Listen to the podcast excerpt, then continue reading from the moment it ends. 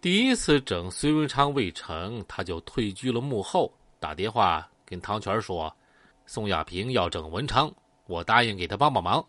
你让陈建红、纪晓华叫上王德强几个，都要听宋亚平的安排。”他停了停，又说：“你和宋亚平说一说这个意思。”他觉得这样啊还不够清楚，他又把宋亚平、汤泉叫到北楼，当面说：“二弟要整文昌，大家要全力帮忙啊！”把宋亚平啊推到了第一线。到现在，宋亚平才了解到黄毛毛的毒辣，也明白了他的为人。宋亚平回到家，辗转反侧，反复推想：这本来他是始作俑者，他做好绳扣扔给了黄毛毛。现在黄毛毛又把这团柔乱的绳套反丢了回来。隋文昌是他的大哥，他把徐文昌出卖给黄毛毛，黄毛毛却反过来让他操办，对他的下属说：“他黄毛毛啊是帮忙宋亚平，这太歹毒了。”宋亚平心里有苦，咽不下去，又吐不出来，左右为难。你说去做吧，杀害自己大哥，这在道上也是断自己的后路。如果事情败露，他无法在宜宾社会上再混下去。这还不算，黄毛毛心黑手辣，他怎么能保证事成之后黄毛毛不会杀他灭口啊？就是黄毛毛不亲自动手，来个借刀杀人，宋亚平也受不了啊。可如果不做呢？事儿已经摆在这儿了。按照黄毛毛的性格，不做，黄毛毛第一个要杀的就是他宋亚平。哎呀，事情玩到这个份上，是宋亚平始料不及的。他骑虎难下，思来想去，只有硬着头皮继续干下去吧。走一步看一步，混一天是一天，或许啊，还能从中找到生路。宋亚平认为他已经别无选择了。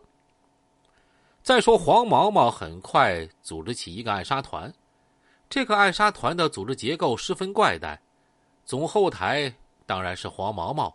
前线指挥啊，却是宋亚平，汤泉呢充当联络官和督战官，宋亚平手下的杀手呢，有清一色的都是黄毛毛的骨干，陈建红、纪晓华、雷向军以及从外地回来不久的王德强。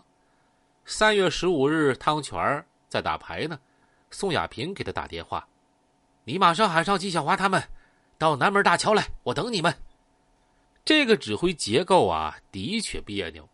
汤泉打心眼里瞧不上宋亚平，陈建红、纪晓华身为黄毛毛手下红棍级的小弟，对宋亚平也是一百个不服气。可毛哥说了，此事啊，让他们听从宋亚平的安排。毛哥的话就是命令，大家只好硬着头皮听任他指手画脚。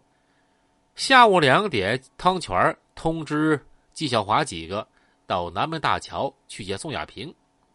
见面之后，宋亚平说：“我已经和文昌说好了，文昌一直想买几条啊微冲，我跟他说，今天晚上微冲到货，货主要过来，到时候啊，我喊他到水东门啊验枪。那个时候，建红、华华，你们几个在水东门埋伏好，堵到他就开枪。我们两个过来的时候。”我让他走在前面，我呢拉后几步。你们要记清楚了，他走前面啊，不要搞错了。把文昌打倒之后，把他扔到后备箱里，拉到马明溪大桥，从那儿啊把尸体扔下去。这个布置几乎是黄毛毛第一次安排的翻版。宋亚平只管安排，并不参与动手。随即，宋亚平、汤泉带着陈建红、纪晓华二人。到水东门看了地形，确定了停车位置和隐藏地点。吃过晚饭，宋亚平和汤泉又过来，带纪晓华等人再次确认枪手的隐蔽位置。随后又开车到马明溪大桥上为抛尸采路。转回来休息一阵儿，几个人开车出来，到了丁字路口。这个时候已经是半夜十一点多钟了。宋亚平下车，在路口附近给孙文昌。打公用电话，不一会儿他回来说：“说文昌不肯出来，他说让我呀看看枪就得了，看好之后回去拿钱买下就是了，他不管了。”这话是真是假？他有没有给孙文昌打电话？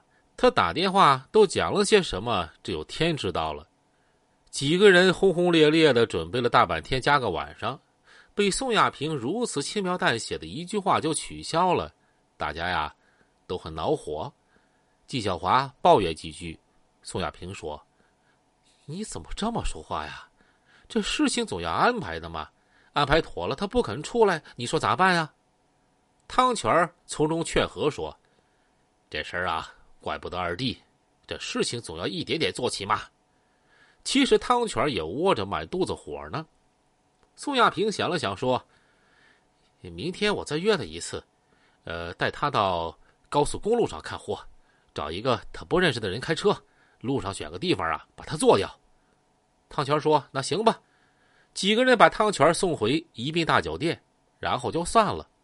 第二天中午，宋亚平给汤泉打电话说：“呀，那个计划行不通了。”我要带文昌去看枪，文昌让郝四儿开车一块过去。郝四儿是文昌的司机，他要去这事儿啊，肯定是做不成的。所以啊，我把事儿啊就推掉了。